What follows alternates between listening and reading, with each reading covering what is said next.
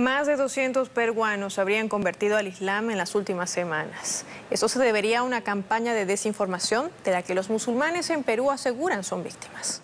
Todo relacionado en No es nada ten un 20% de fantasía. Non aceptamos queixas.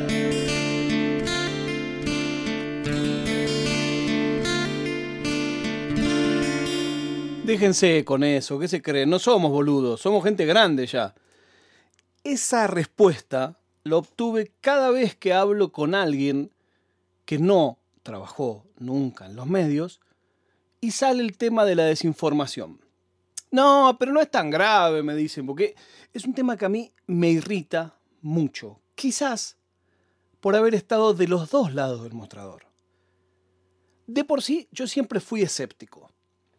Pero una vez que trabajás en un noticiero, tu concepción acerca de la noción de verdad cambia completamente. ¿Estoy diciendo que en el noticiero se miente? No necesariamente. Lo que estoy diciendo es que qué es importante y qué no tiene un degradé infinito de acuerdo a un montón de cosas y no solamente a qué es importante y qué no. El fin de semana estuve chateando con una persona de Buenos Aires que quiero y admiro. Quiero aclarar esto, porque no es una persona que yo pueda decir, ah, es, tonto. En absoluto. No es una persona tonta.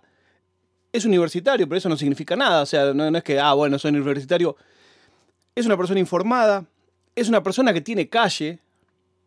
Es una persona mayor. Tiene experiencia.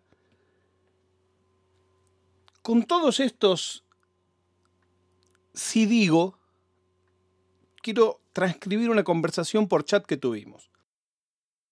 Y me dice, ayer escuché que van a comprar 10.000 penes de madera, no sé para qué. Entonces yo ya ahí me enojé. Porque eso es perfecto. ¿Para qué sale esa noticia? Cuando vos esa noticia, ¿y para qué sale? ¿Por qué esto es noticia? Bueno, es para esto. Entonces le digo, sí, son para dar clases de educación sexual, que yo no tuve nunca en la escuela. Y por eso a los 20 años todavía me costaba ponerme un forro. Me llamó la atención, me comenta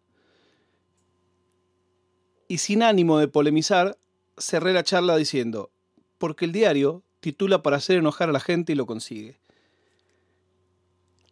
Ver ese ejemplo de una persona inteligente, informada, con calle, con experiencia, decir, van a comprar 10.000 penes de madera, no sé para qué, te muestra perfecto cómo funciona la crispación de parte de los medios. El objetivo de esa noticia y de la foto de un pene de madera en primer plano es escandalizar. En el título no dice nunca lo que tiene que decir, que es educación sexual o ESI. El contexto, lo más importante de por qué se compró eso o se dejó de comprar, se omite. Claro, si vos entras en la nota, en el párrafo no sé cuánto, figura. Pero ¿quiénes son los que se indignan? ¿O quiénes son los que se sorprenden? Ahí no estaba indignado, estaba sorprendido.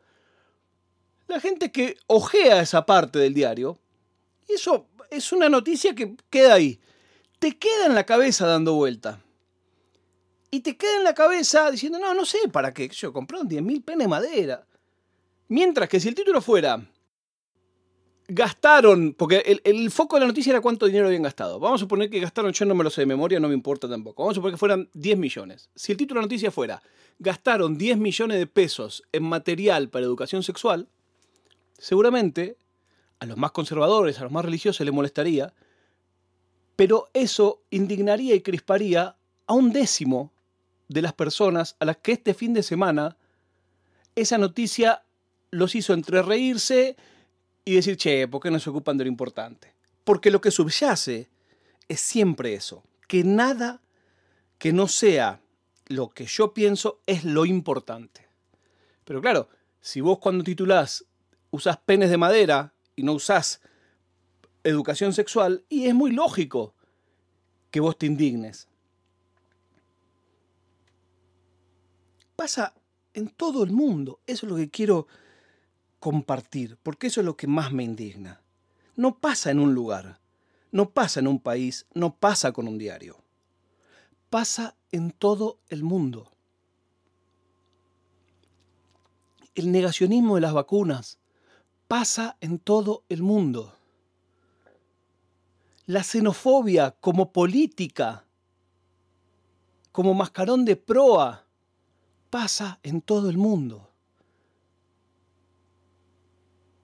Los partidos xenófobos y homófobos que se nutren de trabajadores, haciéndoles creer que están más cerca de pertenecer a una élite a la que nunca van a pertenecer, pasa en todo el mundo.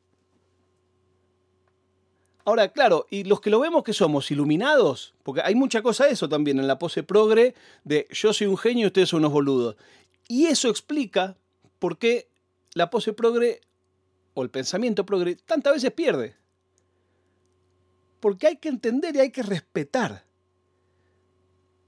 a la persona que te dice, no, ellos dicen la verdad, pelean por nosotros. Si todo tu argumento va a ser, no, sos un boludo, y no lo vas a convencer nunca.